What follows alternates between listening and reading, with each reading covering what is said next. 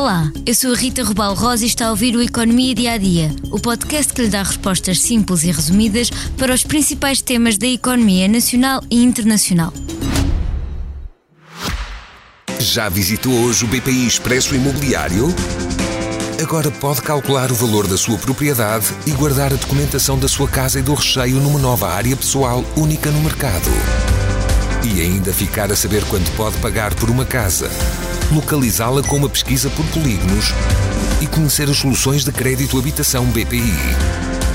BPI Expresso Imobiliário.pt Quem compra e quem vende na mesma página. O envelhecimento da população pode causar uma dor de cabeça a vários níveis ao país, desde a pressão nos serviços de saúde à insustentabilidade da segurança social. Esta evolução demográfica é mesmo um dos principais riscos para a economia portuguesa, segundo o relatório do Conselho das Finanças Públicas que ficámos a conhecer esta terça-feira. Em 2022, a idade média da população em Portugal fixou-se nos 46,8 anos, a segunda mais elevada entre os 27 países da União Europeia, e tudo indica que vai continuar a aumentar. Com uma população envelhecida, o impacto no emprego é direto, pois teremos menos pessoas a trabalhar. O relatório indica ainda que uma população mais envelhecida também leva a uma alteração dos padrões de poupança e investimento, com impacto nas decisões de consumo dos portugueses. E se houver uma elevada migração, será que se consegue contrariar este efeito? O relatório diz que ainda assim a população em idade ativa irá sempre diminuir. Ou seja, teremos menos receitas na Segurança Social e no IRS e menos pessoas a ajudar a aumentar a produtividade do país.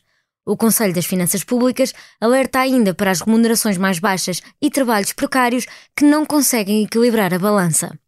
E do lado dos gastos do Estado também há uma forte pressão no orçamento, pois o envelhecimento da população leva a um crescimento da despesa com saúde e com pensões, por exemplo.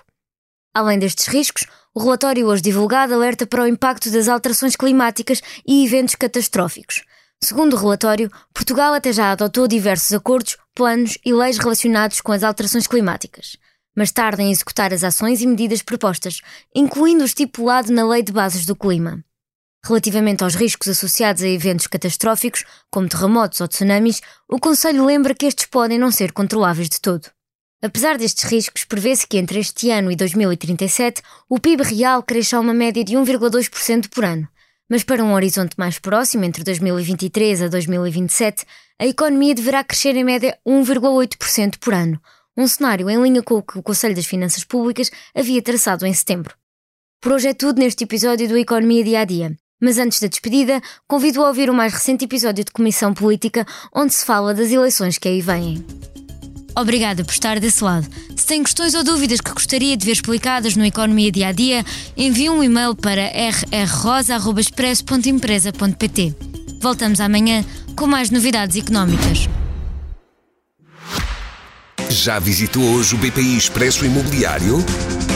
Agora pode calcular o valor da sua propriedade e guardar a documentação da sua casa e do recheio numa nova área pessoal única no mercado. E ainda ficar a saber quanto pode pagar por uma casa.